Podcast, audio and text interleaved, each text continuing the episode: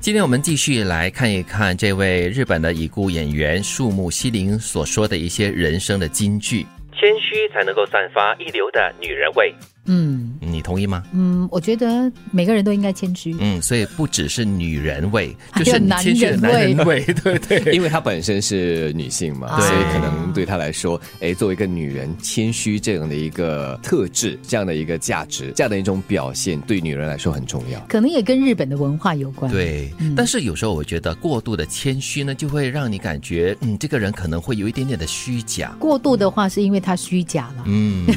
因为他 不的确是，他没有诚意对啦。 啊，就好像自信过度了，变成嗯好脸。自大喽，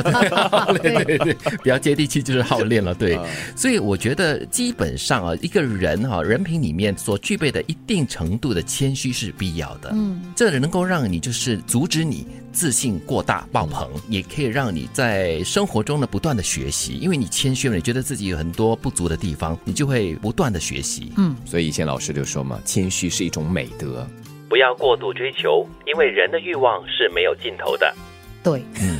因为你的欲望呢是无穷无尽的，一望无尽的，嗯，然后你不断的去追求的话呢，你常常就会碰得头破血流、所以追求的是物质的话啊，伤的是你的荷包。啊。但是你追求的是理想的话，伤的也是你的心哦。对，包括了一些想法呀，包括了一些情感啊呐、所以你看有些人呢、比如说我们讲说他要追求在社会中的名跟利的那个过程当中，嗯哦所谓的过度呢，就是他连自己都失去了。所谓过度呢，他可能会不择手段，啊他可能会违背自己的良心去哇做某一些事情。这样就会扭曲你的人性、你的品格哦。嗯对，但是呢，还是要有理想和抱负的嘛，对这样子人生才会有个目标，才会鞭策自己往前进。当然，适度的是需要的，但是他这里提醒的就是不要过度去追求咯。而且欲望是没有尽头，真 是。所以有智者说啊，人生最大的功课呢，就是度，啊这个度度怎么掌握？啊，度对 少度过度，对 高度、哎适宽度、度、对深度，对，就算只是配角，也没什么好丢脸的。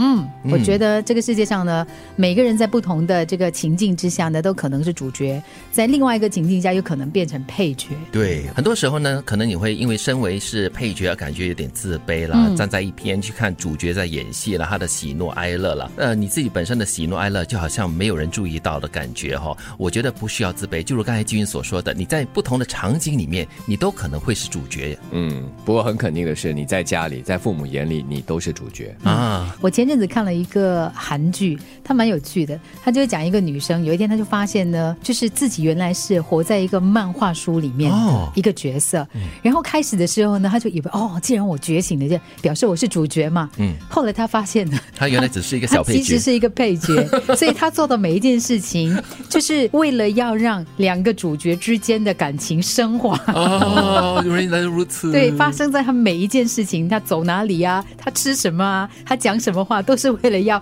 配合主嗯角。可是他啊在很好啊这个漫画里面是主角啦他。是配角，所以他开始的时候以为自己是主角， 后来他发现自己是配角的时候呢，其实他非常的沮丧，嗯也非常的生气。肯定哦，嗯嗯不过他做了一件好事啊，他成全了主 角。对，可是后来他真的就是释怀了，他发现呢，其实，在他们的故事里面，我是配角，但是我有我自己的故事嗯啊，我就是主角了。对，没什么好丢脸的。是，而且有了配角，主角才可以耀眼嘛。